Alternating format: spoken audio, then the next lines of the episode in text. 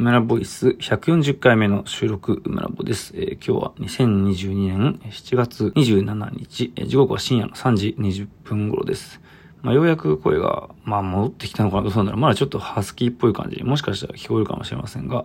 まあ、久しぶりに、えー、12分の回をやっていこうと思います。まあでも、短いね、あの、数分とか、まあでもなんだかんだ話して8分とかになっちゃうんですかね。なんかそういう回で、まあおすすめの漫画をね、話すだけとか、そういうのも、まあ気楽で、なんか、まあ自分としては非常にやりやすかったので、なんかアイデア挟んでそういうのもやっていこうかなとは思います。まあ、ここ数日は本当にアトリエと家を行き来して、まあそのね、えー、前から話してますけど、小さい絵をひたすら描いてるんですが、まあその小さい絵って本当に小さくて3センチとか5センチとかそれぐらいなんですけどね、あの、まあ、パソコンで、あの、画像を作って、それを、まあ、最近買ったプリンターで出力して、で、それを、えまたこれ小さな額に、まあ、入れてですね、上から絵の具で加湿したりしてるんですけど、小さい絵の方が、まあ、早く当然制作はできるわけですね。完成は早いわけですけど、まあ、しかし、その大きい作品において、まあ、大きいっていうのは1メートルとか、まあ、2メートルぐらい大きいとしましょう。それでまあ省略されるなんか細部の影響について考えると、なんかこれ前にも話した気がするんですけど、やっぱり大きい絵のコスパっていうのはすごい良くて、その小さい絵は、その小さい絵の中にも、まあもちろん構図とかいろんな流れとかなんかいろいろあるので、まあその中にちまちま、あの、大きい絵でやるような、まあこともやるわけですよね。だから、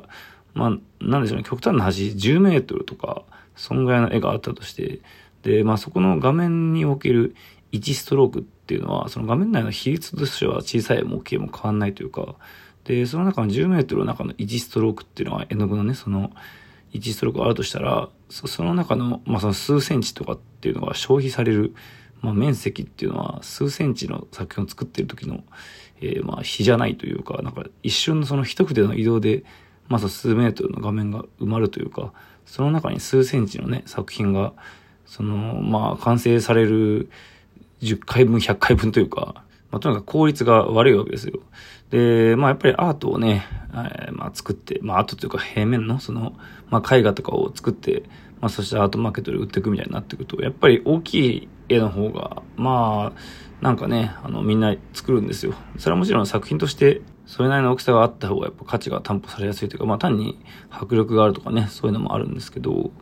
あの、やっぱコスパがいいっていうのはあって、で、まあやっぱりみんなどんどんそういうのを作っていくっていうのはあってですね。だから今自分が作ってその小さい作品っていうのはなんかある種なんかそういうものに対するまあ逆転じゃないですけど、まあ逆転っていうかなんか逆張りというかね、あの、なんか無駄なことをやるのがなんかむしろ楽しいみたいななんかそういうなんかまあちょっとね、意地悪いというか、まあでももともと小さい作業って好きなので、まああと、その小さい、まあその作品の中における、まあ、絵の具のあり方とか、粒子のあり方、あり方だとか、一応まあコンセプトは結構、えー、まあ前のやった古典からまあ引き継いでいたりしていてですね、それなりに重要だとまあ思ってやってるわけですが、まあとにかくね、あのまあコスパ悪いコスパ悪いとは言っていますが、その作業は非常にまあ楽しいんですよね。その小さい作品なので、まあ本当に指の範囲内でやってるというか、で、できたらちょっと壁にね、かけてみたりして、で、壁に直接ね、落書きをしてみたりとか、なんかそういう、まあ、作業の一つ一つが、非常に気楽で、まあ、ある種夏休みのような感覚で制作ができているというか、まあ、あと締め切りが特別に何かね、設定されていないという、まあ、それも大きいんでしょうね。そういう制作っていうのは、まあ、もしかしたら本当に久しぶりかもしれませんね。なんだかんだで、外部から、外部っていうか、まあ、そのギャラリーだとか、美術館だとかね、まあ、あと、まあ、展覧会の企画とか、そういうものが、まあ、あって、えー、まあ、作品を作るということが、えー、まあ、要請されて、それで作品を作り、まあ、展示するっていうことが、まあ、なんだかんだで、本当にここ十数年、ずっと続いてるわけですよね。まあ、それは、まあ、翻ってみれば、高校生の時に、えー、卒業制作ね、作品を、まあ、卒業制作っていうのは、僕の出た高校っていうのは、あの、1年生、2年生、3年生の時に毎年やっててですね、1年生もその卒業作品展出すから、まあ毎年、えー、卒展があるわけですよね。まあ、なんかある種自由に作る作品の発表展って感じですね。で、まあそれが要請、まあでもそれは要請されたというよりかは、その高校に自分からまあ進んで入ったので、自分の意思と、えー、接続されてるわけですが、まあそんなこと言ったらね、自分のその作家人生というのも自分で選んだから、まあ、自分で選んだ上で、まあ、作品を展示することが、まあ、要請されているというのは言えるんですけど、とにかくすごい久しぶりなんですよね。その締め切りがないというのが。ね、締め切りがないというのは、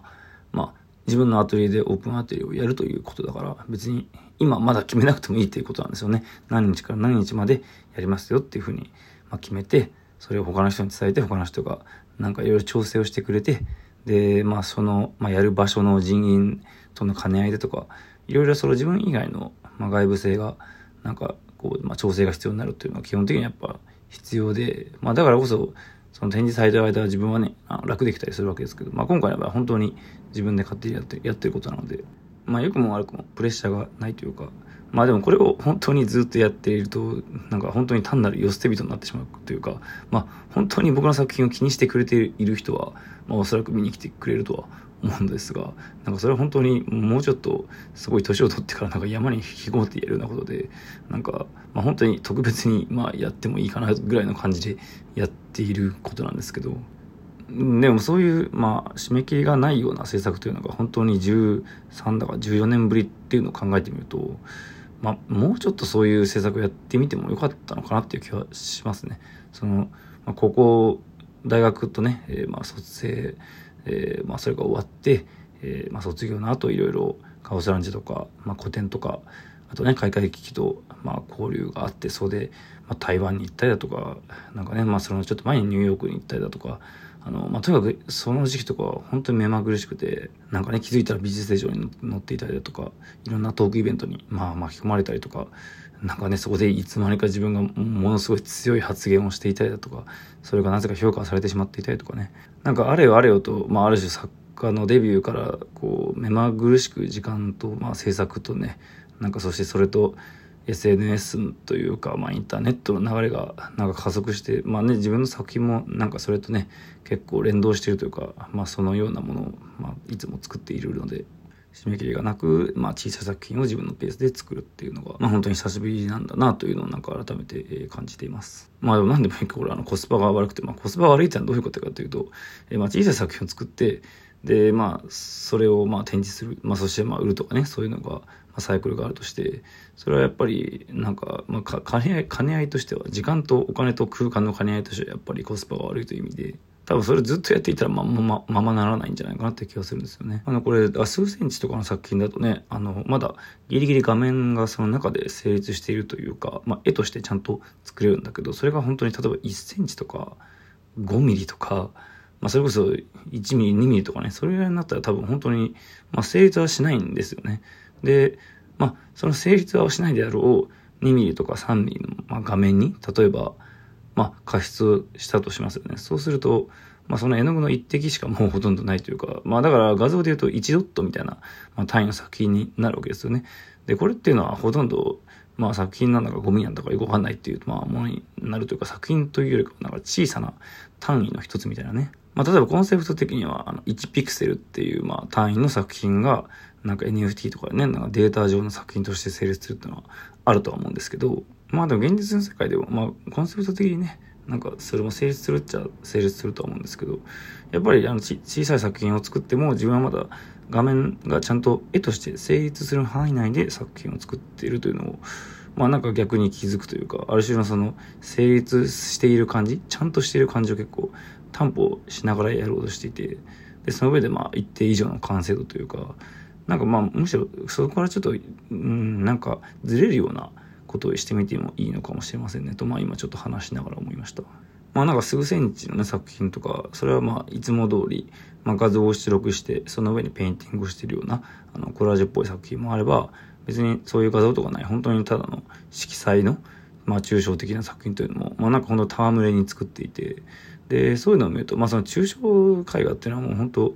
なんかね、あの、旗が見るとほとんど、まあ、どの作家が作っても、まあ、そんなに区別は違いは、まあ、つかないというか、まあ、もちろんあの、うん、違いはあるんだけど、まあでも、例えばね、あの、本当に絵画とかアートとかそんなん全然知らんみたいな、まあそう、そういう人が基本的には世の中に多いわけですけど、そういう人が見たら多分ほとんど違いとかわかんないんですよね。まあでもそういうものが、あの、ポンと、まあ、空間に置いてあると、それは、まあ自分の作品の中にあるとやっぱり、ある種の、まあ、なんか単位というか、まあ、ドットのように見えるというかね。だから、まあ、小さな抽象の作品をなんか一つの、まあ、単位というか、ドットのような見立てでなんか構成してみると、まあ、それはそれで面白いのかな。でもまあちょっと安直かなとか思ったりとかね、その、まあそれも作品を、まあ小さい作品をちまちま作りながら、